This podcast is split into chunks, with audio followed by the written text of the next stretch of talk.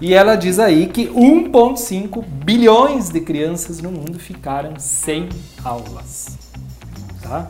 E foram 60 milhões de professores que ficaram também fora da sala.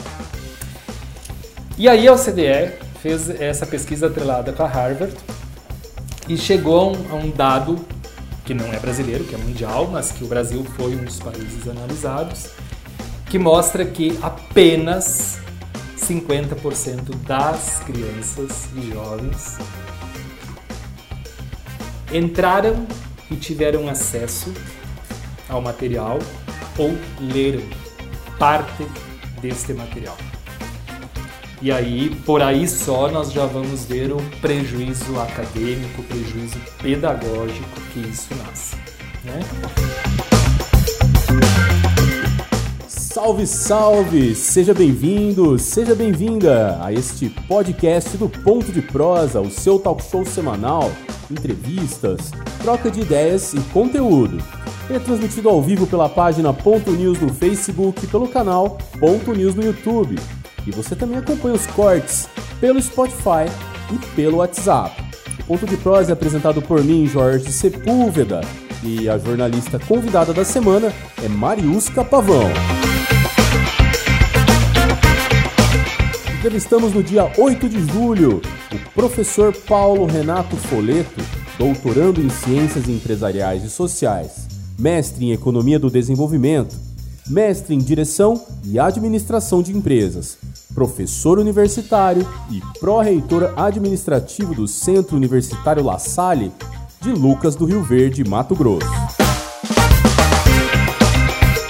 Educação como um todo é um processo que desenvolve uma nação a partir do conhecimento. É, portanto, um processo social que se enquadra numa concepção determinada de mundo, a qual estabelece os fins a serem atingidos pelo ato educativo, em consonância com as ideias dominantes numa dada sociedade. O fenômeno educativo não pode ser, pois, entendido de maneira fragmentada ou como uma abstração válida para qualquer tempo e lugar, mas sim como uma prática social situada historicamente, numa realidade total que envolve aspectos valorativos, culturais, políticos e econômicos que permeiam a vida total do homem concreto a que a educação diz respeito.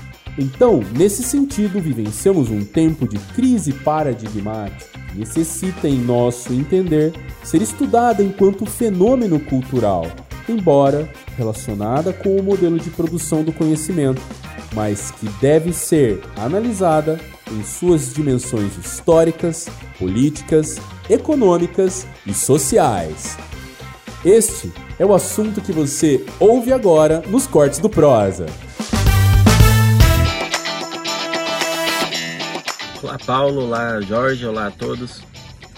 Paulo, a educação em um país ela sempre foi essencial, foi fundamental né, para o seu desenvolvimento econômico, ambiental, é, para a sua sustentabilidade e, e tudo que é de bom para que um país se desenvolva e cresça da melhor maneira possível. Sabemos que no Brasil a educação está há muitos anos atrasada.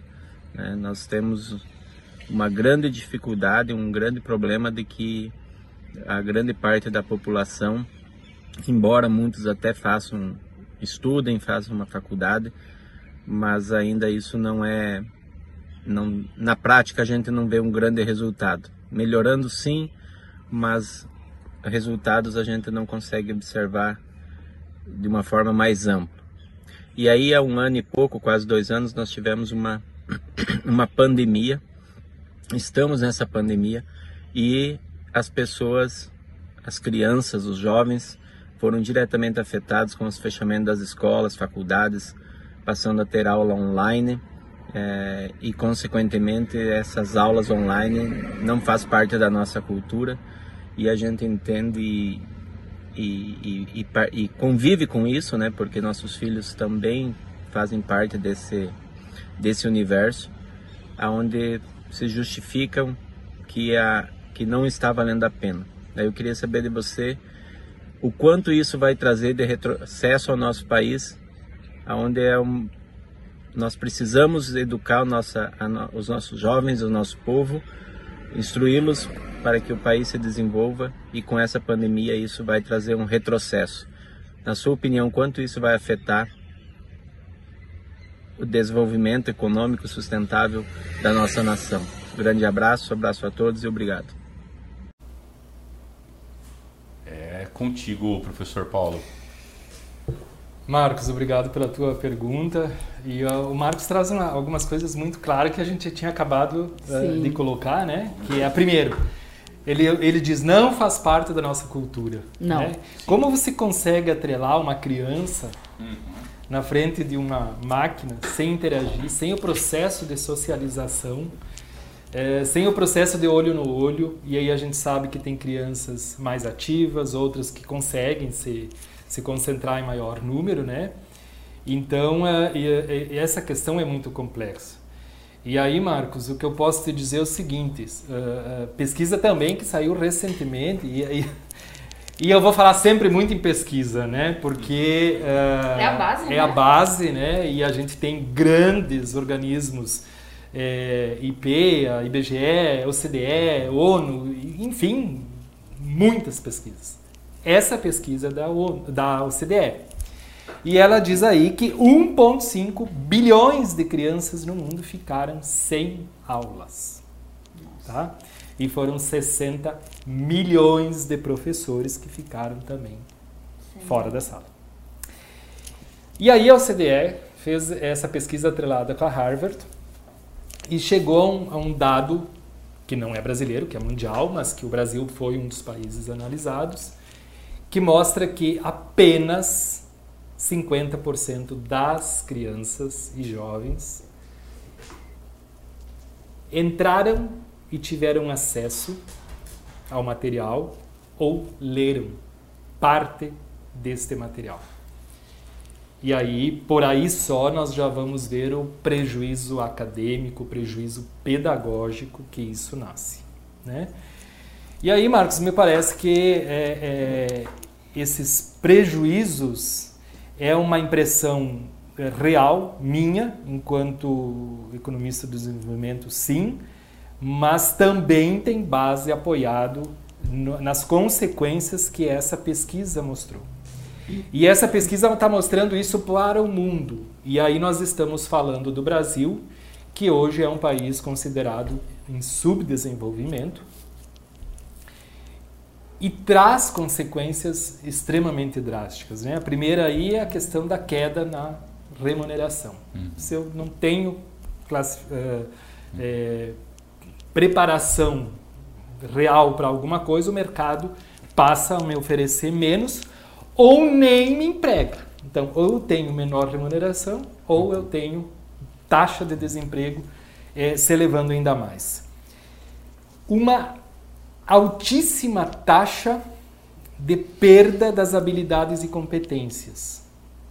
Porque as habilidades e competências, veja aí, eu sempre tenho uma questão que, que eu gosto de colocar, e o mercado às vezes está regulando dessa forma, dizendo assim: olha, Hoje não precisa tanto ensino superior, porque os cursos técnicos são mais rápidos, eles conseguem, essa geração quer algo rápido e consegue fazer curso pelo YouTube, mais isso, mais aquilo e acessa. Uhum.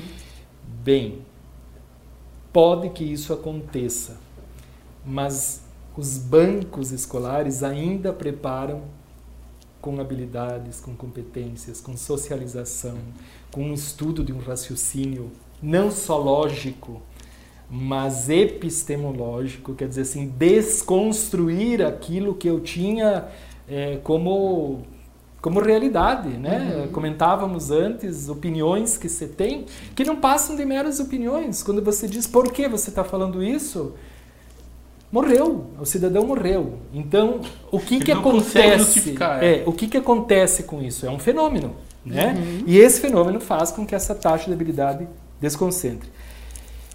Penso que um processo, e aí, Marcos, é até uma recomendação é o processo contratual, o processo de, é, de recrutamento uhum. nas empresas, ele vai ter que se profissionalizar a tal nível de conseguir constatar realmente quem está e quem não está preparado para adentrar a esse, a esse mercado. Professor, só, só uma pergunta também é, e um, um destaque. Ali o Marcos ele fala muito sobre a educação infantil, principalmente, Sim. Uhum. né? Essa nossa geração, por mais tecnológica que ela seja, ela não está preparada ainda para essa educação à distância, online, EAD, né? Seja Uma lá... coisa é você assistir filminho e fazer joguinho, né? Exato. E outra é você ter um Então, é diferente daquilo que a gente estava falando do ensino superior, né? É diferente porque há Bem um diferente. foco. Uhum. As crianças ainda não estão é, culturalmente, né? Como ele colocou, culturalmente é, é, prontas para esse tipo de ensino. Então, esse é, o, o que vai resultar lá na frente é exatamente essa base que a gente está tendo agora. É uma né? falha total na base. Sim, sim, e eu te diria, é, né? eu te diria um outro número, Mariusca, porque assim, ó, é, fora todo esse processo, nós ainda temos aqui um município que, que de certa forma, quem não tinha acesso ainda foi é, de alguma forma uh, possibilitado possibilitado para CT. Mas não é a realidade do país. Sim. Não é a realidade do país. E aí uh, há um dado assustador quando nós falamos em, em economia do desenvolvimento e quando nós falamos em importância da educação. A Isto É também divulgou essa semana uh, que o governo Bolsonaro recorreu à justiça para não gastar 3,7 milhões em internet para uhum. ofertar, o, ofertar o, o, sinal para que essas crianças possam uh, ter esse acesso. Por outro lado, no mesmo dia, negociou 39 milhões com o Centrão uhum. para que o processo orçamentário do país pudesse ser aprovado. Então, são pesos e medidas que obviamente cada vez mais ali na frente nós vamos pagar e pagar de forma muito cara isso. Mas essa, um dado que essa até internet Marcos... era, deve ser uma internet comunista, né? Por isso que não. Ah, sim, pois é. Aliás, a, a, só voltando à pergunta do Marcos, que ele diz assim, qual é o impacto disso? A, a OCDE vai, vai e uhum. fala assim, olha, o impacto vai se dar até o fim do século XXI. Nossa. Ou seja, até o ano 2100, com uma queda no PIB mundial de 1,5%. Quando nós olhamos assim, ah, é 1,5%. Nós sabemos, enquanto brasileiros, o que é conseguir subir o PIB em 1%. 1%. E hoje, se nós conseguíssemos diária. subir Sim. o PIB em 2%, ainda nós teríamos uma catástrofe energética. É. Então veja Sim, o tamanho do problema, né? É realmente grave. Você ouviu o podcast dos Cortes do Prosa. Ponto de prosa, se é assunto, a gente traz aqui.